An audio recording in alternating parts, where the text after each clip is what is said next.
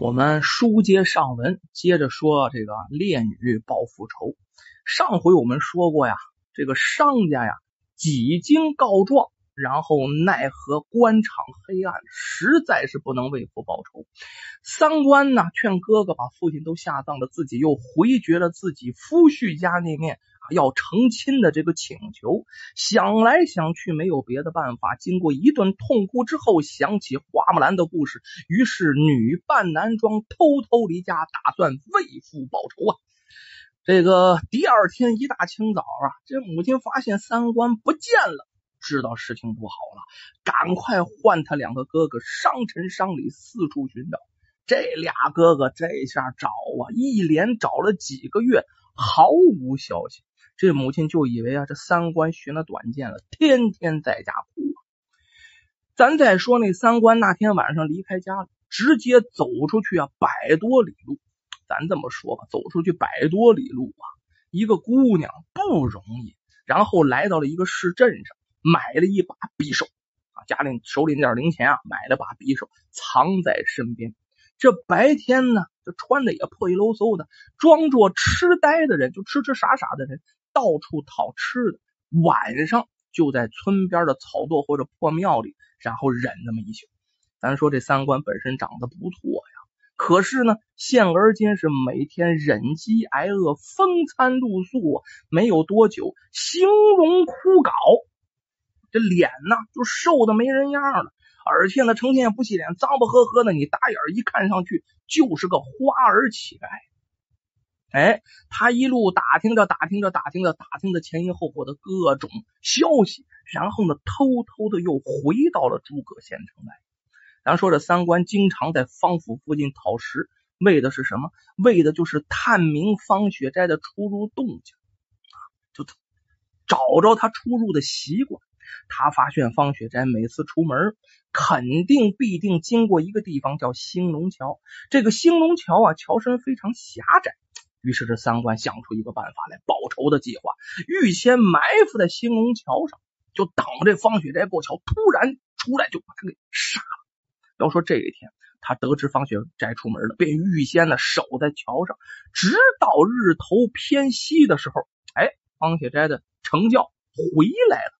咱走的时候没来，回来的时候轿子刚到桥口，啊，轿旁的恶奴发现桥上有个乞丐。咱说谁就是三官，奔上来就驱赶呢。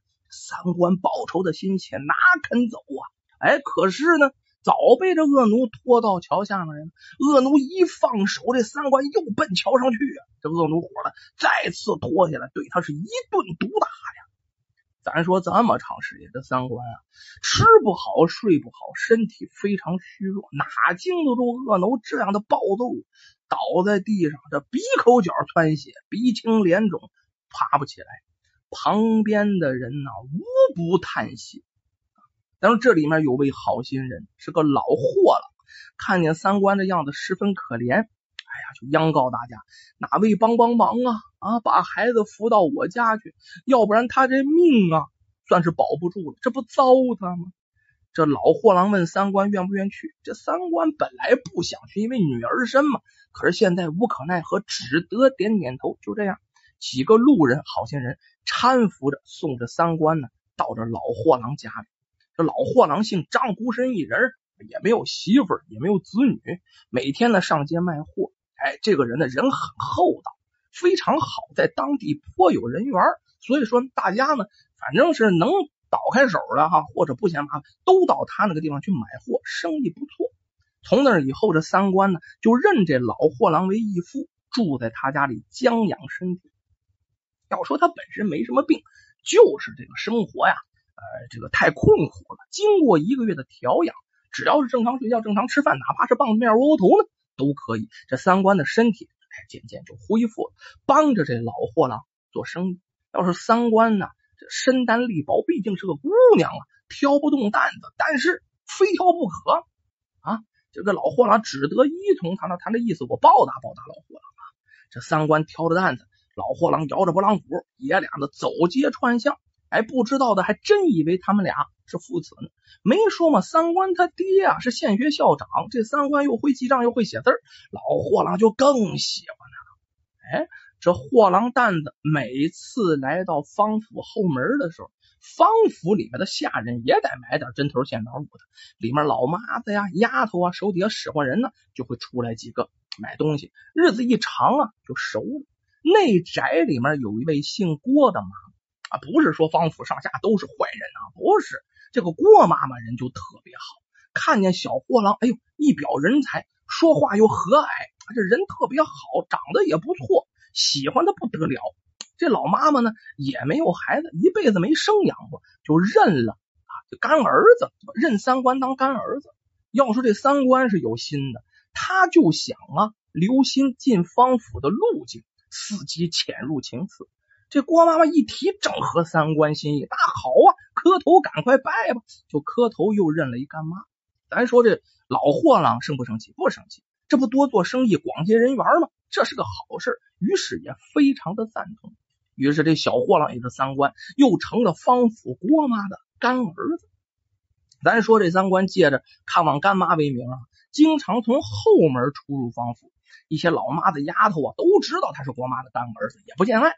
因此呢，三观呢，才，得以探知方雪斋的住处在哪儿。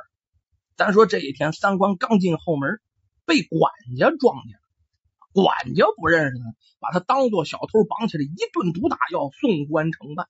多亏呀，众人求情，底下婆子、老妈、丫鬟一堆人出来求情。老妈子，也就是郭妈，又拿出自己的积蓄，拿出几两银子送给管家。我说管家够坏的，看着银子就当好办事啊，这才放了三官，而且保证啊，这郭妈保证以后啊，再不允许干儿子进进进府了啊！你千万千万，你一定要放他一条生路。从此啊，这这又过去了，三官呢之前的布局又完了，进不了方府，觉得非常的懊恼啊，怎么办？只好另想办法。后来呢？看见方府常有戏班子出入，哎呀，想起来了，这方雪斋好听戏呀，心想如果我学戏，接近方雪斋的机会可就多了。主意拿定，他就把去学戏的意愿跟老货郎说。老货郎不愿意学戏，多苦的跟坐大牢没区别，苦苦相劝啊。但是呢，一看他意志非常坚定，只好答应。临别时，老货郎拿出自己的存项，拿出几吊大钱来说呀：“学戏像坐牢啊啊啊！你你受得了你就去，这钱带上啊，短不了啊有用场。父子两个人呢，相交这么长时间啊，说到这儿啊，老头热泪滚滚。可是三观知道，我要为亲生父亲报仇，忍着痛拜别了这位好心的老人，也就他干爹。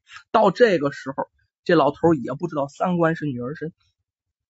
要说学学戏吧，三官得到哪？到了青州，得知啊，这魁德班，哎，这全郡呐，整个方圆是最好的戏班子，哎，正在府前街的翠华楼演出啊。翠华是个茶楼演出，他就奔着茶楼去。然后向人们打听班主是谁呀？哎，要说这个魁德班的班主啊，叫孙响，正在台上监场呢。看啊，进进出出啊，压场子、画场子、上场子、下场子，他正在忙活这个呢。三官啊啊，这个见说的不是这个说话的地方，又打听到这个孙响的下处就在哪儿住，看人家太忙的没法说话呀。哎，就在住处门口等着。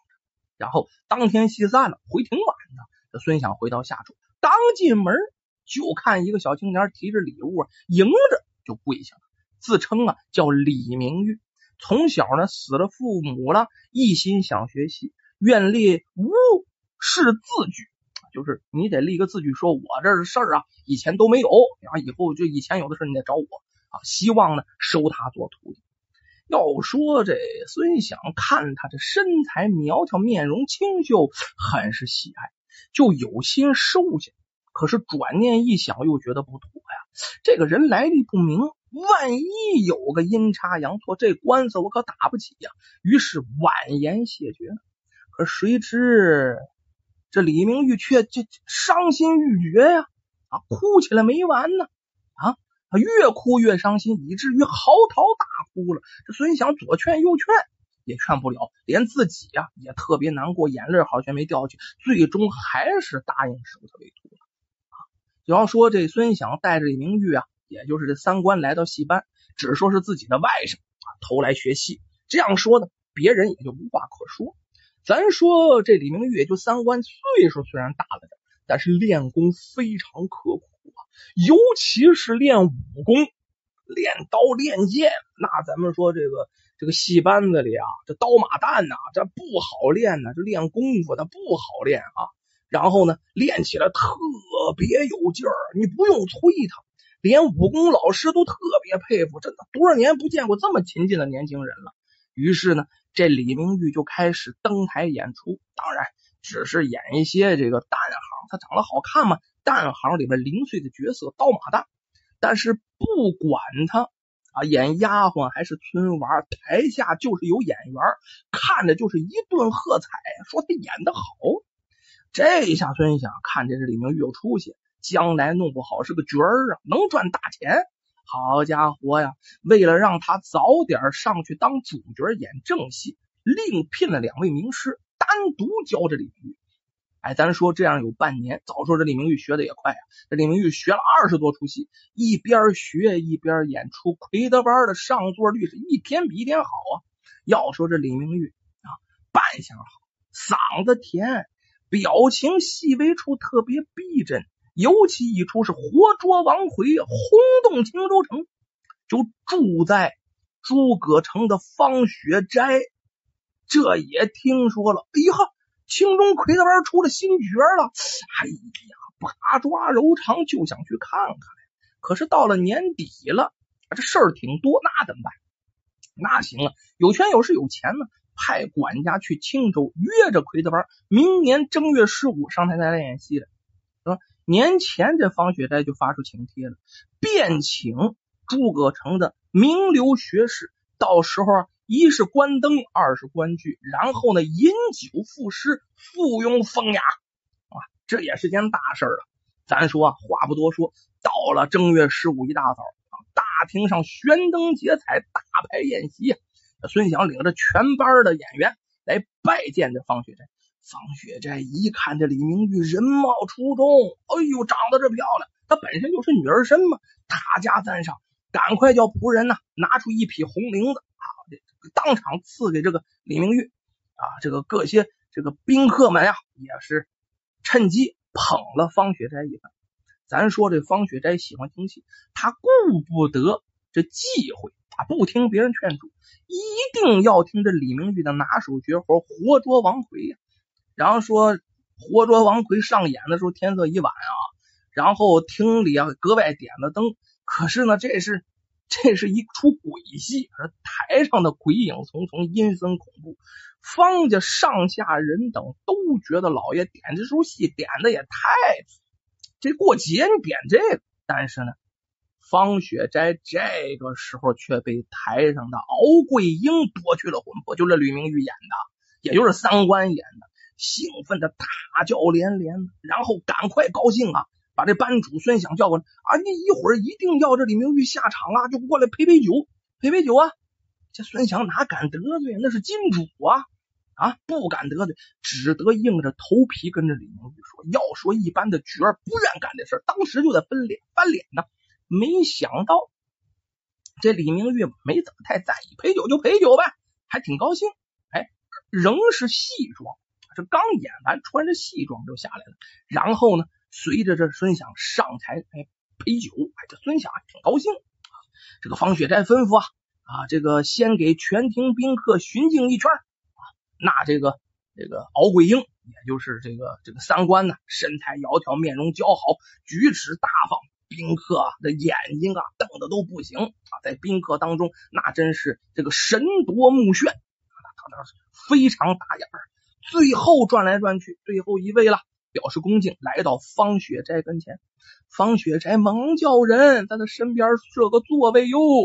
这个李明玉坐下来啊，陪他吃酒取乐。这李明玉表现的非常顺从，特别乖巧，坐下来就非常殷勤的劝酒。这方雪斋乐嘛滋儿的喝了一杯又一杯，喝了一杯又一杯呀。哎呦喂，渐渐就带点醉意。就在这个时候，李明玉突然站起身来，从怀中掏出一把匕首，直刺向方雪斋的胸膛。咱说刺一下，不是恨的。一连捅了十几刀，这方雪斋胸膛啊，这全被鲜血染红了，倒在椅子上一动不动，神归那时去了。这发生的太快了啊！全厅上下人是惊骇混乱，什么情况？没想到就这个时候，李明玉呀，从容的登上桌子，大声说：“你们不要惊慌。”冤有头债有主，方雪斋与我有杀父之仇啊！今日我手刃仇人，告慰先人于地下。至此，方家人才明白过来，赶快命恶仆啊扑上去啊，捉拿凶手啊！未等恶仆逼近，这李明月真够狠的呀！也就这三关，手持匕首在自己脖项之间一抹，顿时血溅当场！这消息能传不出去？消息传出，全城震惊。诸葛城的知县陈大人连夜出衙，亲自勘察现场啊。随后，清州府清州府也派了官员了，审理此案。那毕竟是青州人在那边杀人了。这孙想被传讯的时候啊，吓得屁滚尿流，拉裤子里头呀。只能据实回复说：“这李明玉啊，小人实在不知来历啊啊！他自己来投戏班，前后也就半年多光景，我不知道怎么回事。就在这时啊，这个验尸的人从李明玉身上捡出一张纸来，慌忙呈给陈大人，上面写着两行大字：‘我乃商氏于之女，三官是也，手刃仇敌，欢乐归阴。’这个字。”是用画眉的眉笔写。这个时候，郭妈找来老货郎，老货郎仔细一看，果然是自己的义子，不禁痛哭失声。这陈知县问他：“你哭什么呀？”老货郎一五一十把经过也说了一遍。啊，商臣商礼也被传来认尸，一看果然是妹子三观，也是痛哭失声啊。陈知县问他们何时走失的妹子，他们据实相告。又传了商家四邻作证，方家哎状告商臣兄弟，唆使三官行刺，这个州县官员啊官使因这个怎么回事？这方雪斋他在我给你面子啊，这方雪斋不在了，我我干嘛要偏袒？你家那大树倒了，而且心里有数，这方雪斋死有余辜啊！于是再无偏袒，就据实结了案。这事情很明显，据实结了案，你不要再牵连别人啊！这商三官行刺与其兄无关，诉状驳回，小玉两家以后再不要生仇了。老货郎啊，老货郎前因后果都知道，以后啊，挑上扁担走一处讲一处，成说书的了，把商三官替父报仇的故事传遍了整个青州府。于是从那时候开始啊，商三官机关算尽，手刃仇人为父报仇的故事也就流传至今。